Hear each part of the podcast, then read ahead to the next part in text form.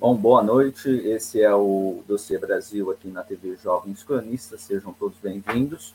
Uh, quero saudar todos aí que estão uh, via uh, YouTube ou que eventualmente nos verão depois na forma gravada.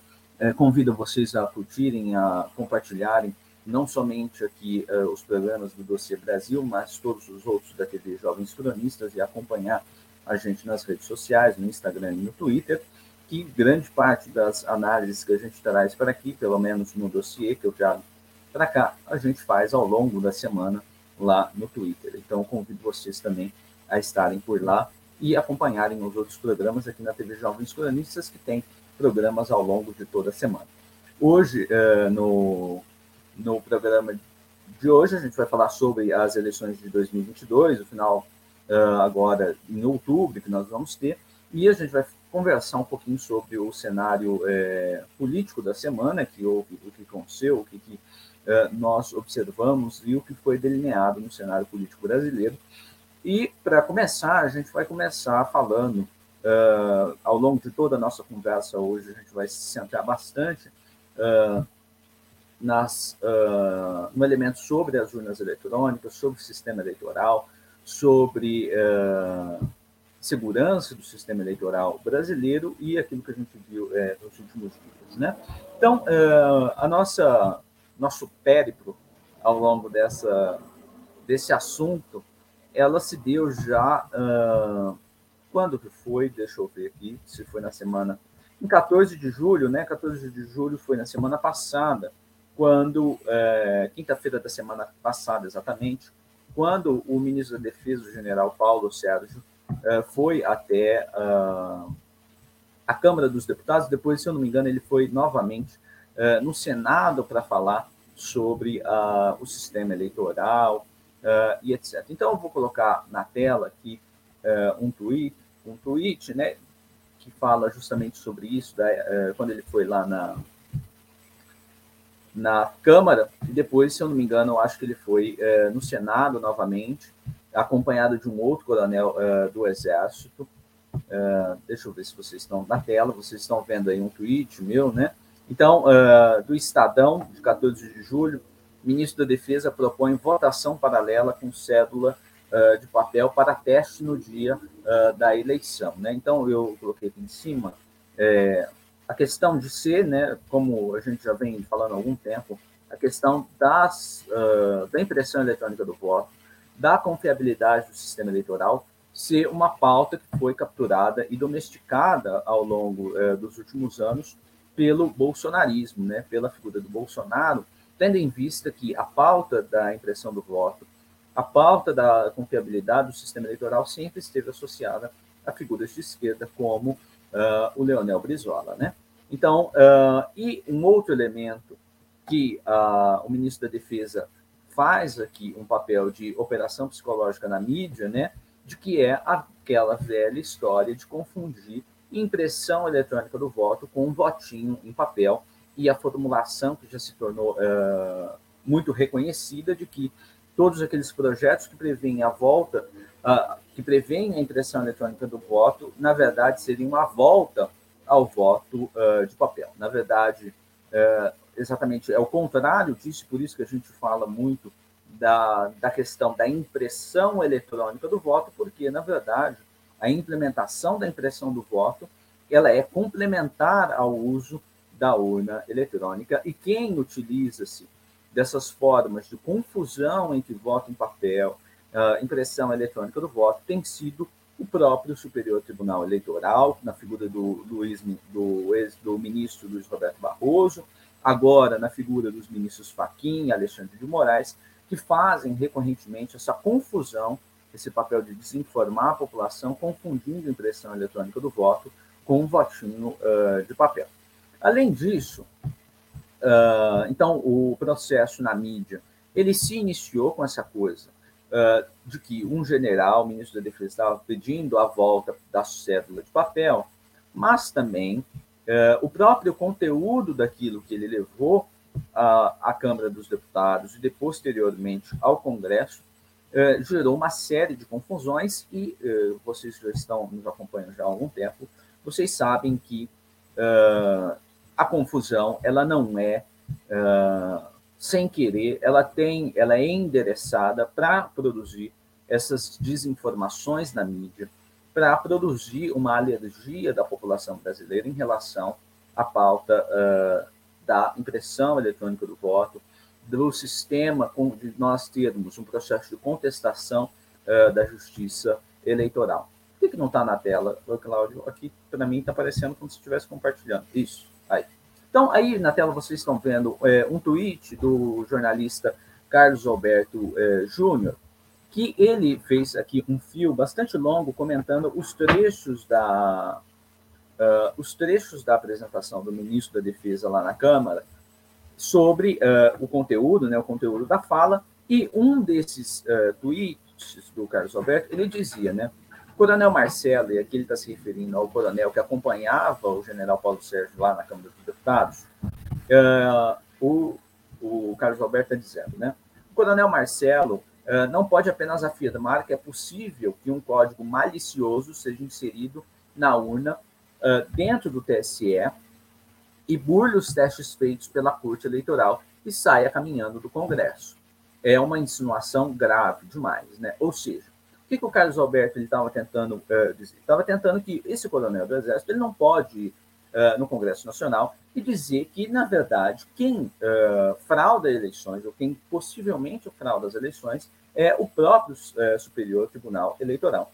No entanto, abaixo desse comentário, eu fiz o seguinte, o seguinte apontamento. Deixa eu ver se está aí certinho na tela para vocês. Isso. Então, eu escrevi aí, né? Pai Carlos Alberto, é exatamente o que pode ocorrer com um processo que é restrito ao TSE. É exatamente o que pesquisadores apontam como a pouca transparência do tribunal. A questão não está no conteúdo da fala, mas no interesse em colocar isso na boca de um coronel, ainda mais no atual cenário. Ou seja, eu estava lembrando aqui, chamando a atenção, para a uh, ideia central quando se, uh, se, discute a impressão eletrônica do voto, que é uh, a total, o total controle do Superior Tribunal Eleitoral em relação a essa pauta. Ou seja, embora se eh, fale que há os testes e que a urna já é auditada, a auditagem ela é feita somente em um segundo momento. Ou seja, a auditagem feita por aquelas instituições externas ao TSE, ela se insere em um momento uh, secundário.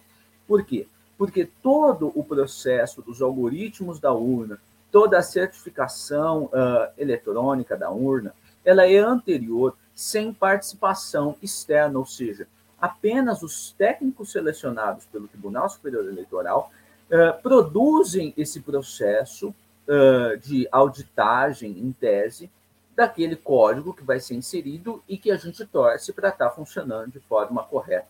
Ou seja, uh, as auditagens posteriores, né, naquele, como por exemplo, aqueles testes que Superior Tribunal faz de você ter ataques hackers à urna, né? Então se marca lá um dia para você reúne uma série de hackers que vão tentar invadir a urna. Isso, em tese, ela está pegando o segundo momento. Por quê? Porque o primeiro momento da formulação do código da urna, este primeiro momento, nenhuma entidade, a não ser o tribunal, tem acesso. E, portanto, se você tem lá, você insere um código que possivelmente pode produzir fraude eleitoral, os hackers, no segundo momento, eles não pegam esse tipo de dinâmica. E, além disso, o que eh, os pesquisadores na área, e aí é, é, importante que se entenda, nós estamos falando aqui eh, de pesquisadores da academia brasileira, de academia da, de instituições centrais do sistema de ensino brasileiro, com pesquisas em longa duração sobre uh, a segurança do sistema eleitoral, estão nos dizendo que, além da urna uh, ser, não ser utilizada ao redor do mundo, a urna brasileira ela tem um déficit de segurança na medida em que a própria impressão eletrônica do voto, a impressão eletrônica do voto individual, ou seja, que você vai lá votar você vai ter um papelzinho que é o seu designado ao seu, esse próprio processo ele mostra para os técnicos do tribunal que a urna está uh, funcionando corretamente, ou seja, que aquilo que eu insiro na urna é aquilo que está sendo computado.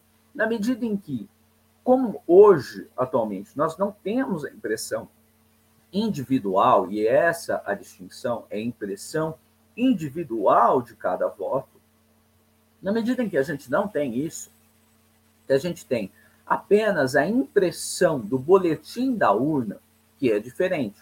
Ou seja, a impressão do boletim da urna, ela vai te dar o geral, ou seja, a soma dos votos. Você não tem como saber se o código da urna colocou um voto para um candidato que não era para aquele candidato, que a pessoa não queria votar naquele candidato e mesmo assim o voto foi para ela. Ou seja, o boletim da urna, que também é utilizado como desinformativo de dizer que já há impressão do voto uh, no Brasil, ele só dá o geral, a soma dos votos para cada candidato.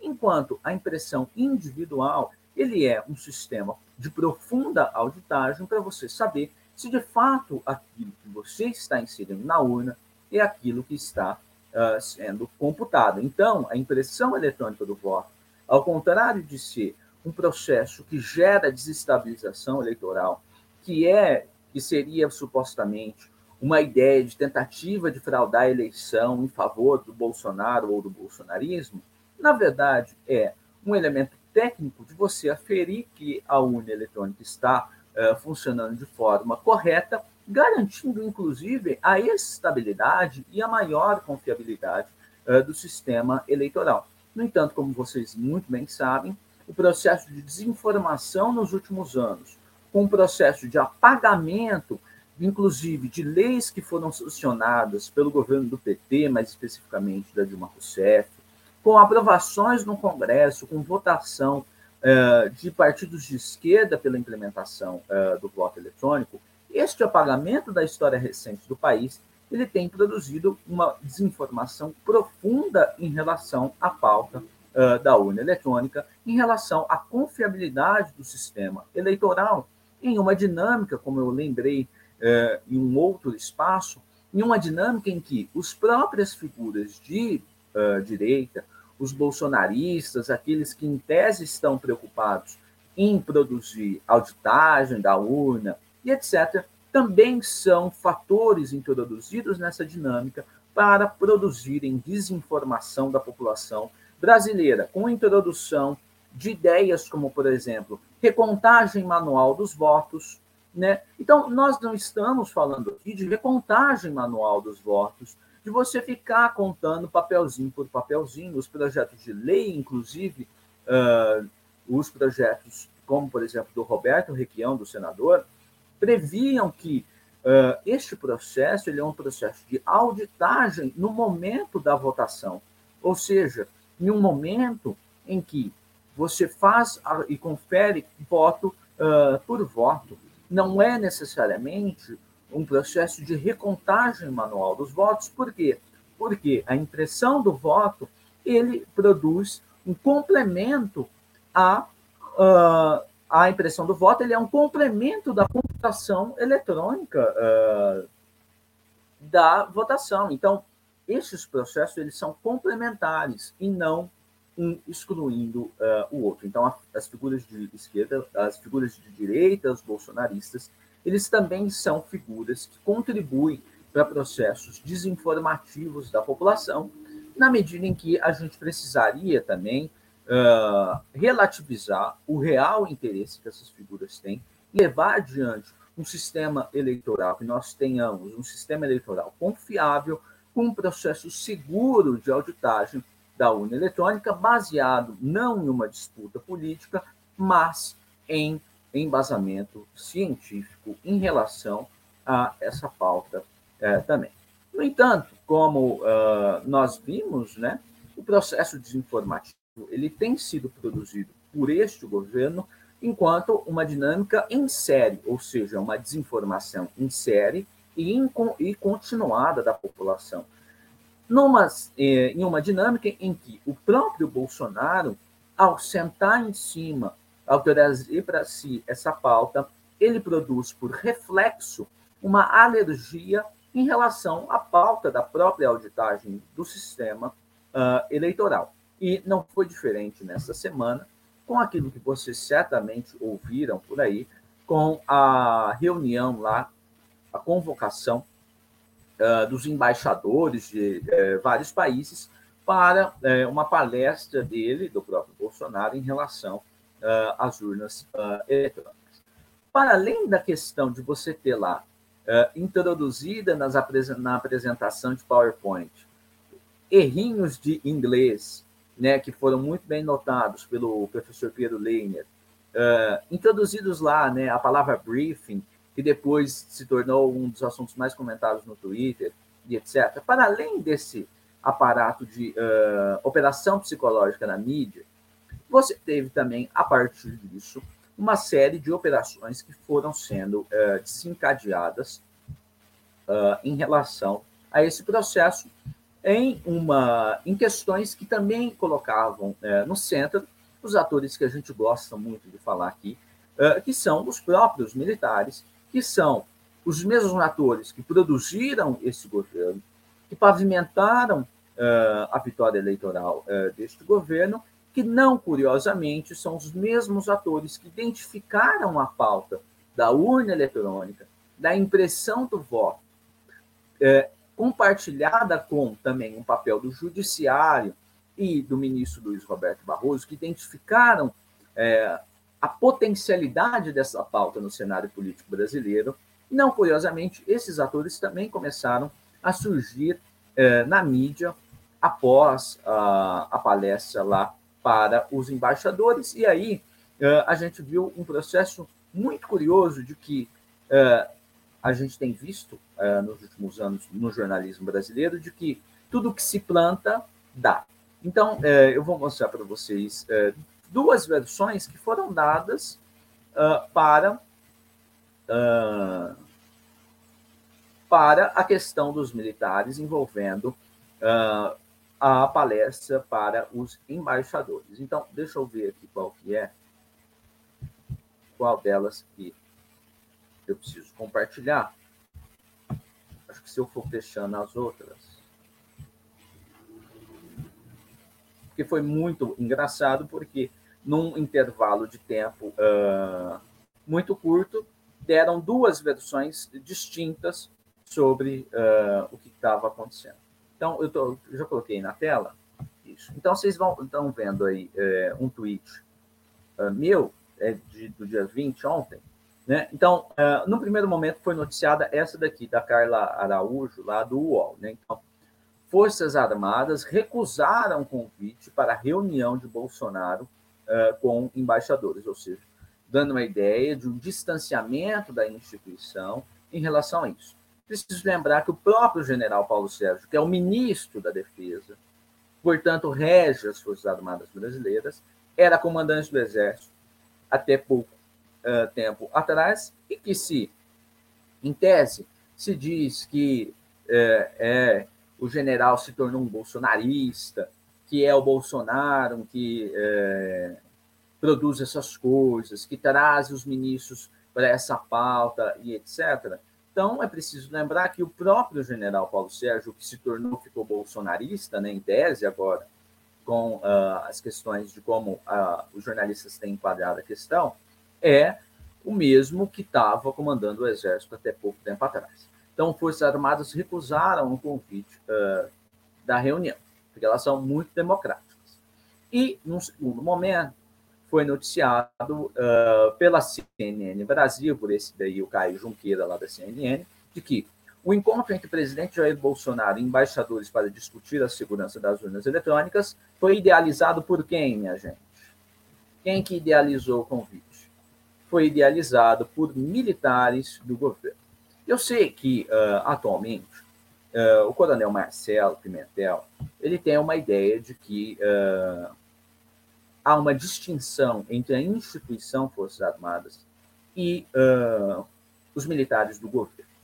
No entanto, essa distinção, ela, em um primeiro momento, ela é utilizada pelos próprios militares para produzirem esses distanciamentos em relação ao governo Bolsonaro. Então, vocês podem ver declarações do Mourão dizendo que eles, enquanto generais, não, não representam as Forças Armadas estando no governo. Então, esse argumento ele também é utilizado pelo próprio, pelos próprios militares do governo para produzirem esses distanciamentos. No entanto, eu entendo que o coronel Marcelo ele não faz essa colocação tentando fazer esta confusão desse processo desinformativo. Esse processo de operação psicológica, de desinformação, de afastamento das Forças Armadas em relação ao governo, ele parte, sobretudo, do interesse político desses militares que estão uh, no governo. Mas, para além disso, é preciso lembrar também que, uh, para quem estuda Forças Armadas, etc., tem um fator uh, primordial na cultura da instituição, que é a questão da hierarquia e da disciplina, sobretudo da hierarquia. Ou seja, o que é a ideia de hierarquia uh, para as instituições militares, para as Forças Armadas brasileiras? Cada militar, cada general, cada coronel, cada major, tenente-coronel e etc., cada um, vocês precisam pensar assim, cada um ocupa um uh, lugar que não é substituível em uma linha.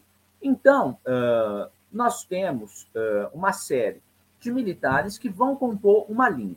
Essa linha ela segue padrões das patentes, que é o padrão que as pessoas mais reconhecem, né? General, tenente, coronel e etc. Então tem um escalonamento em relação às patentes, mas também tem um escalonamento uh, no tempo uh, de serviço e esse tempo de serviço ele é uh, baseado muito na formação que eles têm na AMAN. Então, quando a gente fala, por exemplo, do general Heleno, o general Heleno ele é um general que se formou na AMAN em 1969. Então, ele é da turma da AMAN de 1969. Não curiosamente, ele é o primeiro colocado da turma de 69.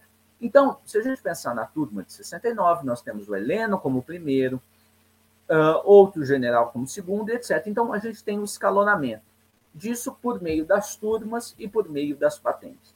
Então, mesmo que os generais hoje afirmem que eles não têm nenhuma vinculação com as Forças Armadas, o fator hierárquico na cabeça dos militares, na cabeça de quem hoje está nas Forças Armadas, ele é muito relevante. Então, os militares das Forças Armadas, um uh, aspirante a oficial lá da AMAN, ele não respeita o vovô Heleno somente por respeitar o vovô Heleno ele respeita por um padrão hierárquico uh, em relação ao Heleno, sendo que o Heleno é, no general, da turma AMAN 69, um primeiro colocado uh, de turma que tem um, um, prestígio muito grande, então o fator ele é hierárquico e o, os militares eles respeitam, então se é uma linha, cada militar respeita o militar que está à sua frente na linha, nessa linha que é escalonada como eu disse para vocês. Então, tem um fator hierárquico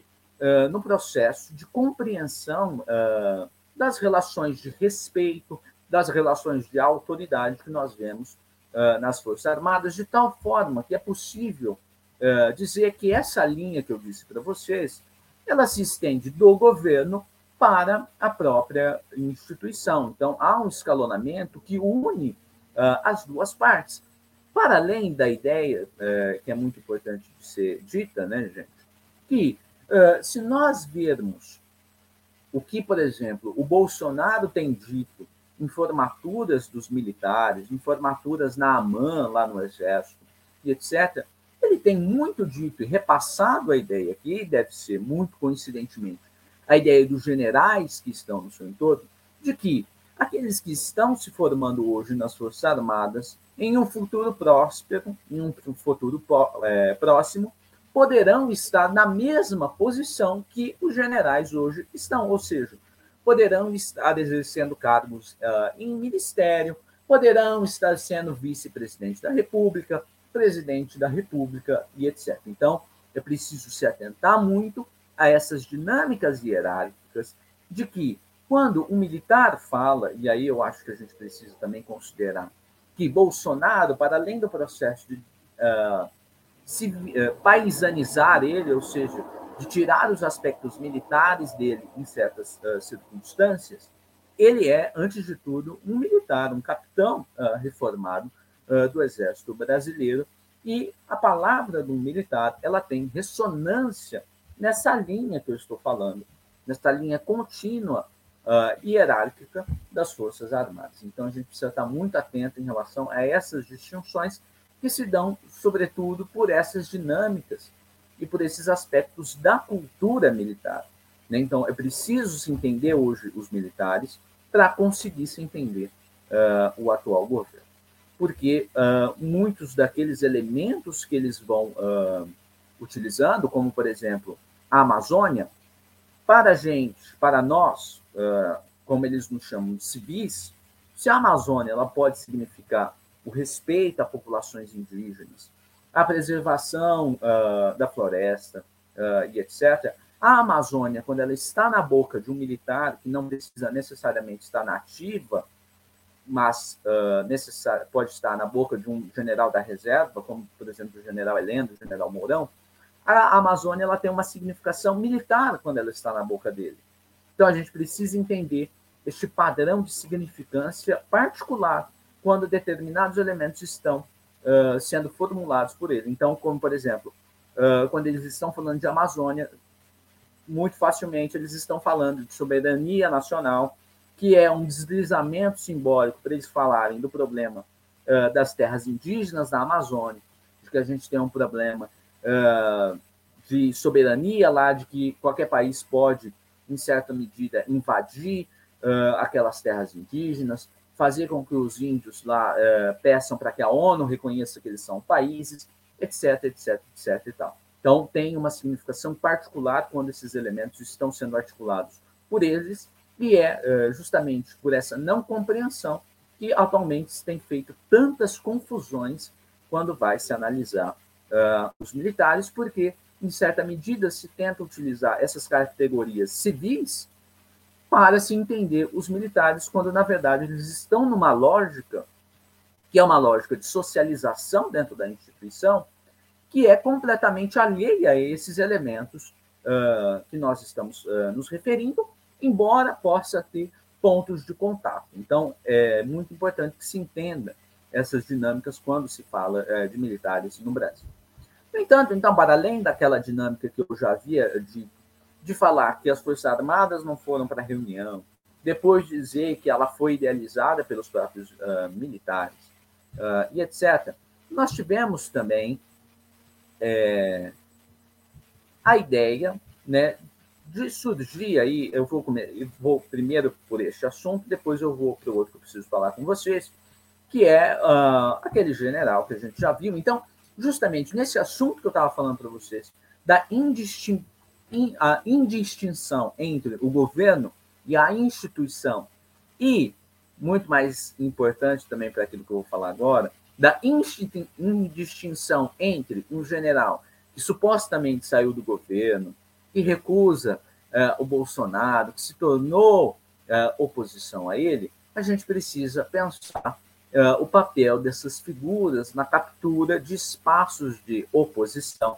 também naquilo que eu tenho chamado de que é a coisa mais incrível, de que eles foram capazes de produzir um governo mas também são capazes de produzir a sua oposição a este governo. E quando você controla as duas vias, as alternativas de escape, as alternativas uh, de imposição uh, política deste projeto, que é idealizado por eles, uh, acabam sendo reduzidas em grande medida, porque, em certa medida, eles estão controlando as duas chaves possíveis. Né? Eles estão controlando a situação e a oposição. E este é um quadro uh, claro do papel que tem desempenhado uh, o general uh, Carlos General Santos Cruz, eu sempre esqueço o nome, primeiro nome, General Santos Cruz, que também Carlos Alberto Santos Cruz. Eu sempre confundo. Uh, não porque eu estudo pouco, gente. Porque tem gente que confunde, como por exemplo Luiz Nassif, que não sabe nem o nome do general Vilas Boas, o nome completo do general Vilas Boas, eu confundo porque eu esqueço às vezes, porque tem vários Carlos Alberto na, na história aí que a gente tem gravado nos últimos, uh, nos últimos meses. Mas aí esse papel, como eu estava dizendo, do general Santos Cruz, que se tornou essa figura de captura uh, da posição uh, oposicionista em relação ao governo. Então, como a gente sempre tem uma situação de operação em mídia, na operação psicológica na mídia, ele sempre vai capturar uh, estas oportunidades para exercer uh, este papel, e não foi diferente na coisa uh, da, da reunião com os embaixadores. Então, tem um, um tweet dele, deixa eu só ver qual que é o, a minha aba aqui, só um instante, gente. Eu não estou indo pela ordem, então está confundindo aqui minha. Aqui, tá? Esse. Incrível como vai subindo. Vamos ver se vocês estão vendo. Está na tela aí. Então, é um tweet do general Santos Cruz, é, logo após a reunião lá com os embaixadores, né? Então, ele diz, né? Vergonha para o Brasil, em caixa alta. Uh, é um absurdo o presidente da República reunir os embaixadores para falar mal do próprio país. Vexame internacional jamais visto. É o presidente da República denegrindo o próprio país. O Brasil não merece nem pode aceitar tal insanidade. Eu vou aproveitar aqui, tem aqui já um tweet do, do Coronel Marcelo embaixo, né? O Coronel Marcelo escreve é, o seguinte: vergonha é general que conhecia o estorvo, né, o Bolsonaro, há 45 anos ter sido cabo eleitoral e ministro do próprio estorvo. Oportunismo antes, hipocrisia agora. Hipocrisia por quê? Porque general que utiliza designação hierárquica para uh, falar na mídia, para postar tweet, está, em tese, se contrapondo à lei uh, que rege as transgressões disciplinares do Exército e o Estatuto Militar uh, Brasileiro. Então, aí o coronel Marcelo colocou, né, militar inativo não deve usar designação hierárquica para favorecimento pessoal, nem para tratar de política, quando usa, deve indicar situação. Né? Então, uh, para além do general Santos Cruz ter conhecido uh, conhece o Bolsonaro há 45 anos, ele também foi, como o coronel Marcelo lembra, cabo eleitoral em 2018 do mesmo Bolsonaro, que hoje ele emula um distanciamento. Então, aqui eu coloquei, é, eu fiz uma seleção, e aí é uma seleção minha, seleção melhores momentos General Santos Cruz. São os melhores momentos dessa fala aí maravilhosa que vocês podem encontrar no Facebook, ela não tem no YouTube, então vocês colocam lá General Santos Cruz, apoio Bolsonaro 2018. Vocês vão com certeza achar o vídeo na integralidade, aí eu fiz esse recortezinho aí, uh, eh, para a gente ver como o general Santos Cruz, ele é um general, uh, ele era, né, é um general distanciado do que pensa o governo Bolsonaro, e como ele é, antes de tudo, um general democrático, e moderado. Né? Então, vamos ver como que o general era em 2018, uh, eh, pedindo voto para Bolsonaro, em, uh, com vídeo uh, em rede social. Só vou precisar ver se o Cláudio, se o som vai estar certinho. Eu vou soltar aqui, então, para vocês, vou ver aqui o áudio.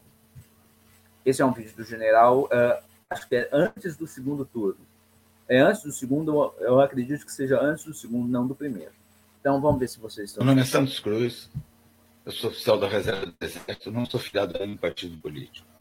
Estou fazendo esse pequeno vídeo agora, nessas, nessa véspera de eleições, para que seja divulgado junto com um texto que, que vai acompanhando, é, tendo em vista que a, é, é, demais a, o volume de mentiras que se tem na rede. Mentira quando escolheu uma presidenta que não tinha inteligência suficiente para articular duas ideias e quis dizer que o Brasil, que era uma grande administradora, deu no que deu a falência do Brasil. Então, é, é uma série de mentiras e agora lança o senhor Haddad, o pior prefeito da história de São Paulo, né, que responsável por, um dos responsáveis pela, pela nossa falência na educação, tentando implantar o chamado kit gay, que é uma formação na orientação da criança naquela fase da vida acerca de, de, de, de assuntos sexuais, e que se apresenta como, como é, candidato à presidência do Brasil, acompanhado de uma comunista de, de, de barzinho. Então, eu, meu voto é para o Bolsonaro. O Bolsonaro representa a democracia, representa a liberdade. O Haddad representa a ditadura, representa o fascismo, representa nazismo, representa racismo, divisão do país em cores, regiões, etc. Né? Então, é a hora da opção. O gigante acordou, o Brasil vai votar Bolsonaro, que é para reverter essa situação e tirar o atraso do tempo perdido com toda essa gente corrupta. Então, vocês viram aí o moderado, o general Santos Cruz, falando é, sobre a questão da comunista de Barzinho uh, e etc., e pedindo voto uh, para o Bolsonaro em 2018. Eu acho que eu não, eu estava aqui escutando, mas não sei se eu captei bem. Aí, Cláudio, me avisa aí. Tem o, o trecho do kit gay nesse vídeo? Ou eu tô louco? Teve alguma coisa de que tem sim? Ah, eu tô louco, então eu não, não escutei, eu não lembrava que eu tinha posto esse trecho é, na edição que eu fiz, é uma edição dos trechos, né? Uh, em relação à implementação uh, do kit gay e etc. Porque tinha uma outra versão que eu postei é, alguns dias atrás que repetia o trecho para ressaltar bem uh, as ideias que estavam sendo articuladas pelo general, né? Então a coisa da comunistinha de barzinho, a, a, coisa de kit gay e etc. Mas vocês viram muito bem é, o que pensa o general. E me desculpem, mas operação em mídia e me dizer que em dois. Quando que ele sai do governo? Acho que é em 2019. Um ano depois, os pensamentos do general mudam completamente para ser um general moderado, é, contra a moderação, sempre na ideia, que é uma ideia central é, para a gente se entender Brasil, de igualar Bolsonaro a Lula, porque, em certa medida, uh, você igualar os dois é o que permite uma terceira via mas é também o que permite é, o descarte das duas figuras. E na questão aí da na questão da reunião com os embaixadores é, não foi diferente. Então muita gente já dizendo que isso era uma questão para você impugnar uh, a, a eleição uh, do presidente uh, e etc. Então, o, o Cláudio está falando aqui, 13 de 6 de 2019, 2019, exatamente, quando o general Santos do sai. E sempre com essa, essa ideia, ele sai, uh, e posteriormente também o Sérgio Moro sai, etc., que são, curiosamente, as duas figuras que vão capturar, eh, capturar há meses atrás a ideia de uma terceira via, você tem ter um projeto para além das figuras extremistas e etc., sempre naquilo que eu estava falando, de você descartar as duas figuras uh, juntas. Então, você precisa descartar Bolsonaro com Lula, porque eles se constituíram em dois polos uh, dinâmicos da política que vão atuar neste caráter sismogênico uh, de atuação, em que um fala, o outro rebate, e a gente vai tendo um escalonamento dessa dinâmica política, que foi o que se produziu em 2018, quando eles foram também, o PT, não por não terem sido avisados de que eles deveriam ter uma estratégia disruptiva em relação a essa dinâmica sismogênica,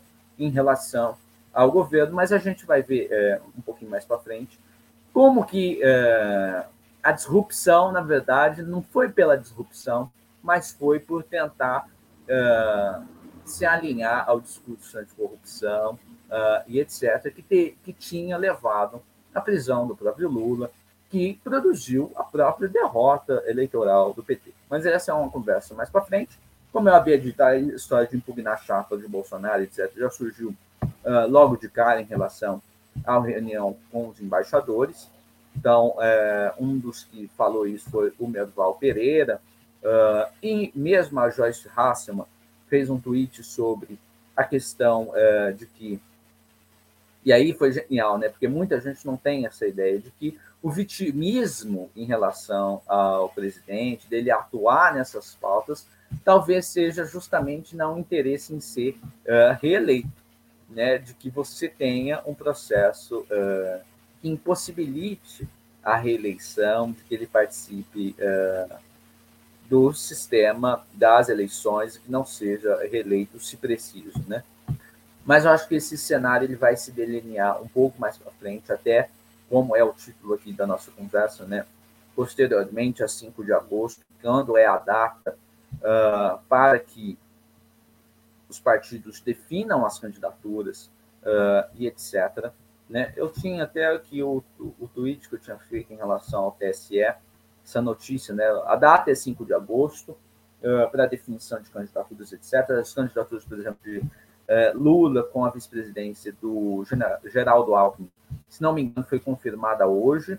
Uh, e aí a gente vai ver outros cenários para ver a confirmação das candidaturas que vão ser, de fato, levadas ao cabo. No entanto, a própria questão lá dos embarques. Ah, tá aqui o vídeo. Vou pôr na tela.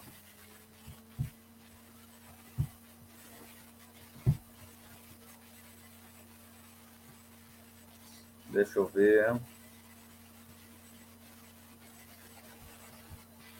É esse? É. Então, vocês estão vendo aí um tweet? Vocês estão vendo? Não. Agora vocês estão vendo. Ah, ó, que bacana, gente. Vocês estão vendo aí na tela também? Ó, conheço o Telegram da Jovens Cronistas, viu? Tava sabendo disso, Claudio. Tem lá agora o, o Telegram, então aí, ó, é, para vocês acompanhem lá por lá o Telegram que a gente viu, né, com a coisa da guerra na Ucrânia uh, e etc. Aqui, uh, pessoal bane mesmo uh, mídias, etc. Inclusive, eu, mais para frente vou mostrar um tweet meu lá do Twitter que foi eh, retirado no tapetão, como diz o Romulo. Uh, e a gente tem que ter esses canais alternativos uh, que independam da Big Tech, embora, né, é, com a coisa da Ucrânia, com a coisa do sistema eleitoral brasileiro, né, parece que lá o Durov do Telegram virou é, Molov, né, é, firmou lá os uh, acordos com o TSE, de combater é, desinformação e etc. E hoje, qualquer pessoa que instale aí Telegram no celular vai receber, como uma das primeiras mensagens que chega uh, do Telegram, uma mensagem do, do Tribunal Superior Eleitoral sobre questão de desinformação e etc. Então, também uh, a gente precisa ficar esperto em relação a isso. Mas em relação aí ao Twitch, então sigam lá Jovens Estudantes no Telegram e agora, em relação ao tweet que está na tela, né? Então, aí é a notícia lá do calendário do TSE, né? Então, 5 de agosto, a partir da qual até 5 de agosto é permitida a realização de convenções destinadas a deliberar sobre coligações e tal. Então, até 5 de agosto precisa uh, definir as candidaturas uh, e etc. Eu coloquei aí, né? Governo militar em contagem regressiva para o dia D, hora H, na mesa, cenários A, B, C, D, é assim que a cabeça militar pensa, nunca eles vão ter um cenário único. Nem todos culminam na reeleição do capitão Espantalho, mas todos necessariamente parte dele. Ou seja, a gente precisa ter ideia de que, uh, embora haja descarte, a operação ela precisa se dar também via uh, Bolsonaro, porque é ele que vai capturar uh, a atenção, a questão da atenção né? Mas, uh, embora a gente tenha, a gente fale bastante do Bolsonaro, e como eu lembrava uh, alguns minutos atrás, a gente precisa entender também o outro lado. Ou seja, a gente precisa entender por que figuras de esquerda, quando tiveram a oportunidade de uh, se colocarem em uma atuação disruptiva em relação às instituições, que foram as mesmas instituições que não estavam atuando nem de longe de forma democrática no período eleitoral de 2018, como esses atores que têm é, um poder de ação muito maior do que o meu ou o seu que está aí me assistindo, que tem poder político para a imposição é, dessas questões, por que, que a imposição ela não veio? Por que, que as possibilidades de resistência atualmente, de você ter figuras de esquerda encampando a pauta da impressão eletrônica do voto, encampando críticas ao sistema eleitoral brasileiro, por que, essas figuras elas se apequenam no atual uh, cenário. Então, uh, a gente precisa compreender que o apequenamento ele não vem de hoje, ele vem dos últimos anos e está muito centrado na atuação em 2018. Calma aí que tem um. Tem uma música tocando na minha orelha. Onde está vindo isso? Então a gente precisa ter muito uh, a ideia deste padrão uh, que houve. E aí, como eu falava, né, um dos tweets meu que uh, o Twitter tirou de tapetão, eu falava justamente sobre isso, né?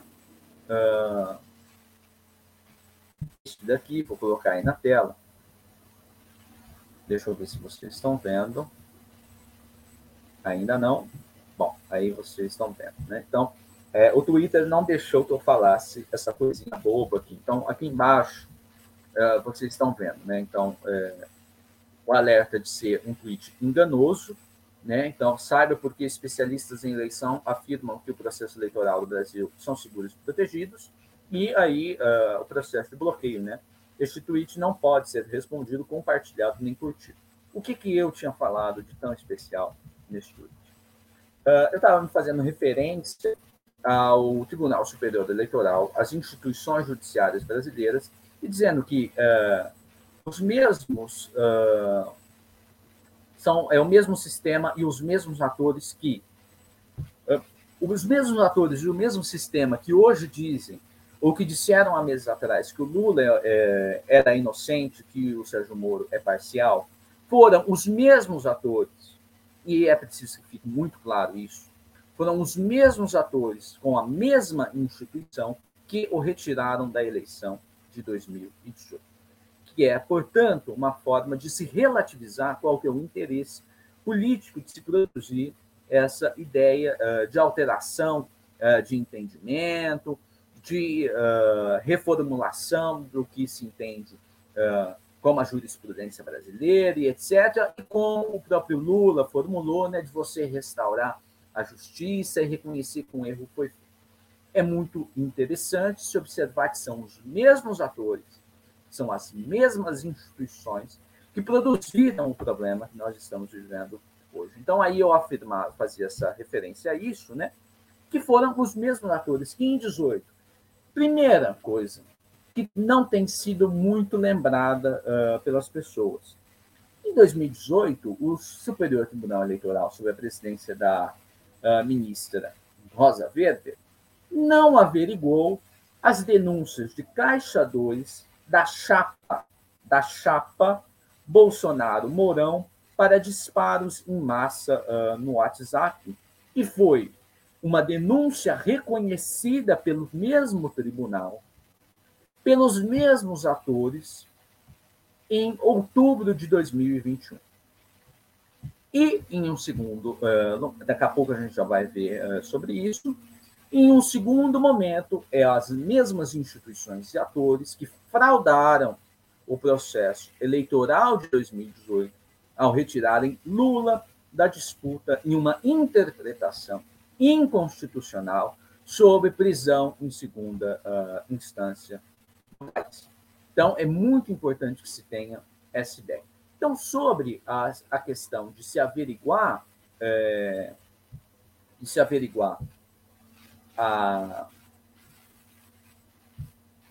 esses disparos em massa no WhatsApp, é muito interessante. Eu, eu não lembro, Cláudio, se o vídeo. Eu te mandei o vídeo, né, Cláudio? Eu que gostaria de passar aquele vídeo. É, é o primeiro que eu te mandei em relação à ministra é, Rosa Weber e a indagação do, do Fernando Haddad em 2018 sobre esses disparos.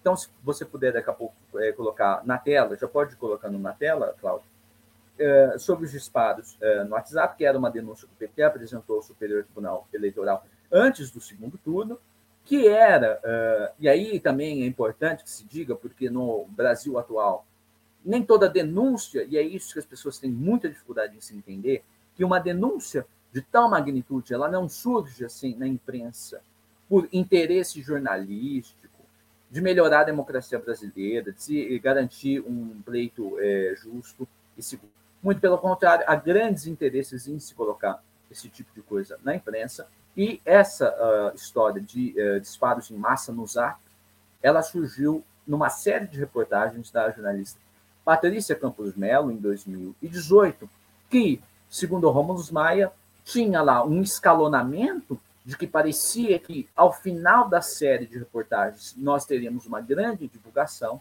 que terminou em pizza a divulgação da Patrícia Campos Melo, porque, como a gente escutou de relatos de pessoas, do próprio coordenador da, da campanha do, do Haddad em 18, o Carlos Alberto Almeida, por isso que eu falo que eu confundo muito os Carlos Alberto, o Carlos Alberto Almeida, que era o coordenador, que disse que eles tinham conhecimento, a campanha do Haddad tinha conhecimento da existência de um áudio de WhatsApp do próprio Jair Bolsonaro pedindo Caixa 2 para fazer esse tipo de esquema de disparos em massa e que, ao fim e ao cabo, tanto Patrícia Campos Melo enterrou o áudio do Caixa 2, que é confirmado por outros colegas lá da Folha de São Paulo, se não me engano era da Folha, de que ela recebeu o áudio, e confirmado pela própria campanha do Haddad, de que eles tinham o áudio em que o Bolsonaro pedia Caixa 2,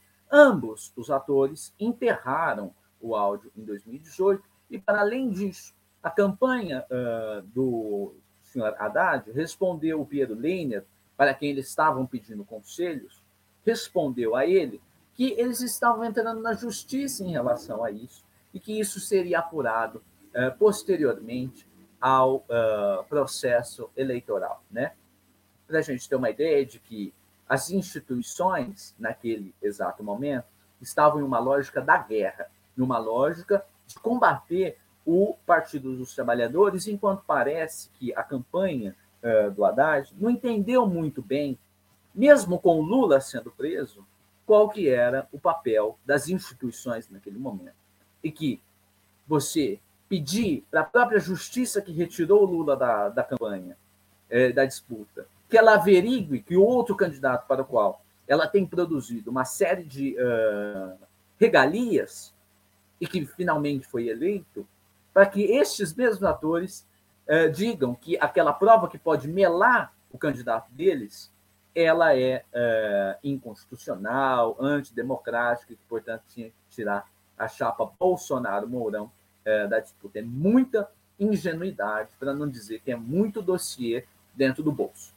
Então, aí vocês vão ver o Haddad, o nosso grande Haddad, vocês vão ver né, é, um trecho aí, o um trecho interessantíssimo de como que ele explica, como que ele explica o porquê o Tribunal Superior Eleitoral não estava é, averiguando as denúncias de Caixa 2.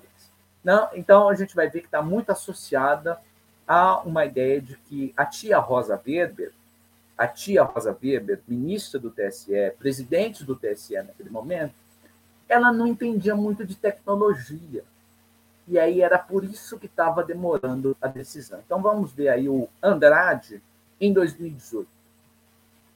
O petista cobrou uma resposta da presidente do TSE, ministra Rosa Weber, sobre a denúncia de Caixa 2 na campanha de Bolsonaro. O PT acusa empresários de financiarem pacotes de envio em massa de mensagens via WhatsApp contra o partido. O WhatsApp está ajudando mais do que a justiça, banindo 100 mil contas, robôs, então, ela talvez não tenha compreensão do que é a tecnologia. Por isso que eu disse que o TSE é analógico demais para enfrentar essa situação. Porque se ela conhecesse a tecnologia, ela saberia que com a apreensão dos computadores, nós chegaríamos aos autores dos disparos. E com sabendo os autores, nós íamos saber quem pagou. E se pagou legalmente ou não. A gente sabe que não foi legal, porque não está registrado. Então, era tudo uma questão de problema da tia Rosa. Tia Rosa não sabe o que é uh, tecnologia. Ministra do uh, Tribunal uh, da, do STF, presidente do TSE, ela não sabia o que era tecnologia, o que estava acontecendo. Mas, e aí é interessantíssimo, o mesmo tribunal, a mesma instituição, os mesmos atores, em outubro de 2021, outubro de 2021. As denúncias, essas denúncias do Haddad é de outubro de 2018. Em outubro de 2021, o mesmo tribunal reconheceu que houve disparos em massa no WhatsApp. No entanto, mesmo que tenha tido disparos, algo criminoso, mesmo que tenha tido isso que aconteceu, eles não poderiam fazer nada em relação à chapa Bolsonaro-Mourão eleita. Mas, em compensação, agora em 2022, quem fizesse isso vai ser preso. Então, em 2018, pode. A gente deixou fazer isso. A gente deixou vocês elegerem Bolsonaro, etc. A gente puxou no tapetão a candidatura do Lula. Mas em 2022, se usar o Zap, se usar disparos no Zap, aí vai preso. Então a gente vai ver a fala aí do ministro Alexandre de Moraes, né, o Xandão, né, não é o Xandão que combate o bolsonarismo hoje uh, e etc. Vamos ver o que, o que o Xandão disse em relação a disparos em 2018 e uma uh, num processo que foi julgado pelo TSE uh, em outubro de 2021, em outubro do ano passado. Então vou pôr aí na tela o que, que o Xandão, né, o, o, o combatente ao bolsonarismo, é, disse em relação a isso, essa questão de disparos em 2018. Então vamos ver. Então aí eu coloquei, né, porque olha que surpreendente, minha gente. Para quem que foi a questão ah, esse algoritmo. Esse algoritmo é melhor que o algoritmo da própria urna.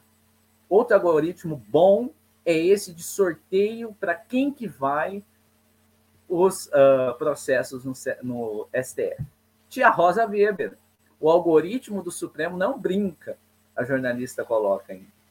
Rosa Weber, do STF, será a relatora dos pedidos de investigação a Bolsonaro por novos ataques ao sistema eleitoral. Apesar do recesso, olha, tia Rosa, apesar do recesso, a ministra está despachando normalmente. É um exemplo de servidor público é, brasileiro. Ela trabalha em dia útil. Ela trabalha em dia útil, recebendo 30 mil por mês. Ela está lá todo dia no Superior Tribunal uh, Federal. Então, é, caiu justamente para ela. E aí eu coloquei de forma muito irônica a mesma tia Rosa que não dorme em serviço era a mesma tia Rosa que em 2018 estava com um pouquinho de sono no sistema em averiguar a questão do Caixa 2. Então a gente vai ver aí o que, que o tio Alexandre, que também outro paladino do bolsonarismo, disse que houve em 2018. Então vou pôr o áudio, vamos ver se está saindo. O que, que nós vamos fazer aqui? Ah, não aconteceu nada. Não houve disparo em massas? Houve disparo em massas. Se os autores da ação negligenciaram na prova, isso é uma outra questão. O que, que nós vamos fazer aqui? Então, vocês estão vendo aí que o reconhecimento por parte do Alexandre Moraes, em outubro do ano passado, de que houve disparos em massa em 2018. E aí, por que, que ele diz em relação à coisa da prova? Eu não vou achar aqui é, o tweet, mas que naquela, nessa mesma sessão que o Alexandre de Moraes falou, que depois, é, depois que ele fala disso em relação que houve em 2018, que quem fizer em 2022 vai para a cadeia, e todo mundo bateu palma, nessa mesma sessão, um outro ministro uh, aí do TSE tirou sarro na campanha uh, do PT e é uma, da coligação, é PT e um outro, uh, acho que PCdoB, etc., de que esta coisa que eles levaram ao Tribunal Superior Eleitoral, ela não tinha provas de que o Partido dos Trabalhadores não se deu ao trabalho nem de tirar print de tela para comprovar uh, essa coisa de que tinha disparo em massa, para comprovar que você tinha conteúdo desinformativo uh, fake news em grupo bolsonarista, nem isso o PT teve interesse em colocar no processo. Então, é também para relativizar o papel uh, do PT e o interesse de se averiguar o que houve em 2018, na ideia de que, como disse o José Dirceu, né, era melhor deixar essa geleira passar, o inverno bolsonarista passar, porque depois, em 22, Uh, a população brasileira passando fome, se ferrando desde 2018, ia voltar rastejando o Partido dos Trabalhadores. Então era melhor perder 18 para garantir em 2022. Isso quem disse é o José Dirceu, não sou eu, não. Então, é também muito interessante se averiguar como que o ingênuo Haddad, como que a ingênua campanha tinha interesse em levar 2018. É muita gente aí que fica batendo palma que foi resistência e etc. Então, eu vou pôr também um outro vídeo aí na tela para a gente ver, para a gente lembrar em vídeo, em imagem, qual que foi a atuação da campanha uh, do senhor Haddad em 2018, quando, mais uma vez eu repito, não foi por falta de aviso e não foi por falta de conhecimento das informações. Por quê? Porque o Piero foi convidado a assessorar eles, vieram pedir uh, uh, indicações de como uh, fazer essa gestão nas redes, de como interpretar as dinâmicas do Bolsonaro e do bolsonarismo, etc. E ele foi respondido com a seguinte questão: a campanha não vai fazer isso, né? Porque o Bolso, o Piero ele dizia que em 18 era fundamental, era fundamental você bater, passar todo o momento batendo na questão da corrupção e batendo na própria figura do Sérgio Moro em 2018, já em 2018.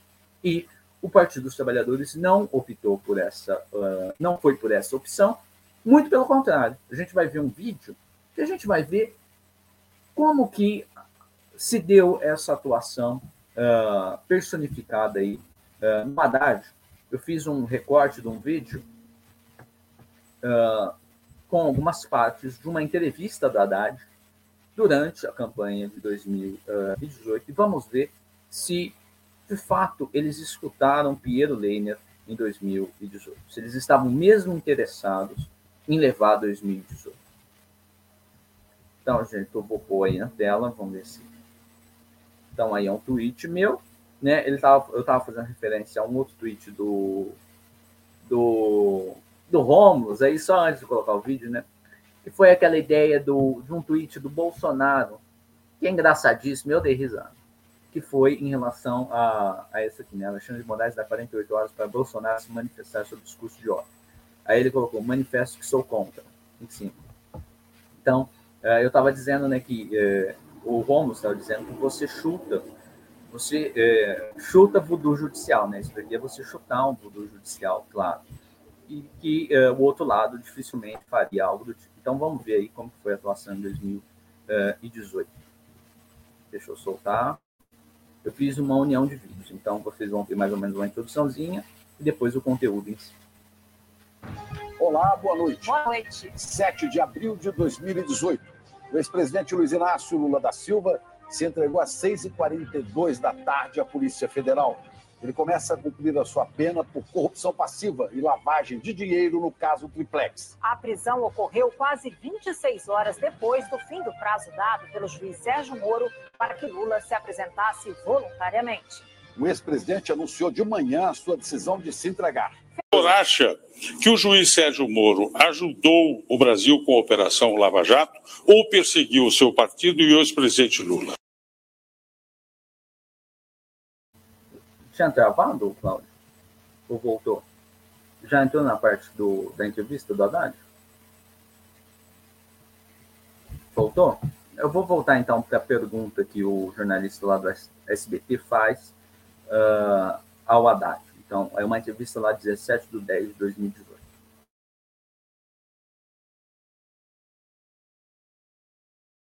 Ou perseguiu o seu partido e o ex-presidente Lula? Com o senhor acha que o juiz Sérgio Moro ajudou o Brasil com a Operação Lava Jato ou perseguiu o seu partido e o ex-presidente Lula? Eu acho que, em geral, ele ajudou. Em relação à sentença do Lula, acho que tem um erro que vai ser corrigido pelos tribunais superiores, porque ele não apresentou provas contra o presidente. Mas, em geral, eu acho que o Sérgio Moro fez um bom trabalho, embora eu acho que ele tenha soltado muito precocemente os empresários. Então, no geral, eu acho que o saldo é positivo, mas há reparos a fazer. Acusação, aspas, todos os graves delitos que serão imputados aos denunciados ao longo da presente peça tem início com a vitória eleitoral de 2002 do Partido dos Trabalhadores no plano nacional e tiveram por objetivo principal, no que concerne ao núcleo, núcleo integrado por José Disseu, Delúbio Soares, Silvio Pereira e José Genuíno, garantir a continuidade do projeto de poder do Partido dos Trabalhadores, mediante a compra de suporte político de outros partidos políticos e do financiamento futuro e pretérito, pagamento de dívidas, das suas próprias campanhas eleitorais. Olha, eu tenho feito sondagens de pessoas que eu respeito. A imprensa noticiou que eu visitei o Joaquim Barbosa na sua casa em Brasília, porque eu acho que ele é uma figura que, pelos 40 anos de serviço prestado, tem o que contribuir. Não fui convidá-lo para ministério como foi noticiado, fui ouvi-lo para melhorar o plano de governo. Então, vocês viram aí a atuação em relação ao Moro, de você elogiar que ele fez é, um bom trabalho para o país, e, posteriormente, o pai do mensalão, né, da ação penal 470 no STF, o Joaquim é, Barbosa, sendo consultado para a melhoria do plano de governo lá né, em 2018. Então, a gente precisa relativizar muito a atuação, é, tanto do judiciário, quanto do Bolsonaro, dos militares, mas, sobretudo, também é, do Partido dos Trabalhadores em 2018. Não há saída em relação a isso para a gente compreender o cenário político, para a gente entender porque determinadas ações não, são, não foram e não são tomadas atualmente. Era basicamente essa a nossa conversa hoje.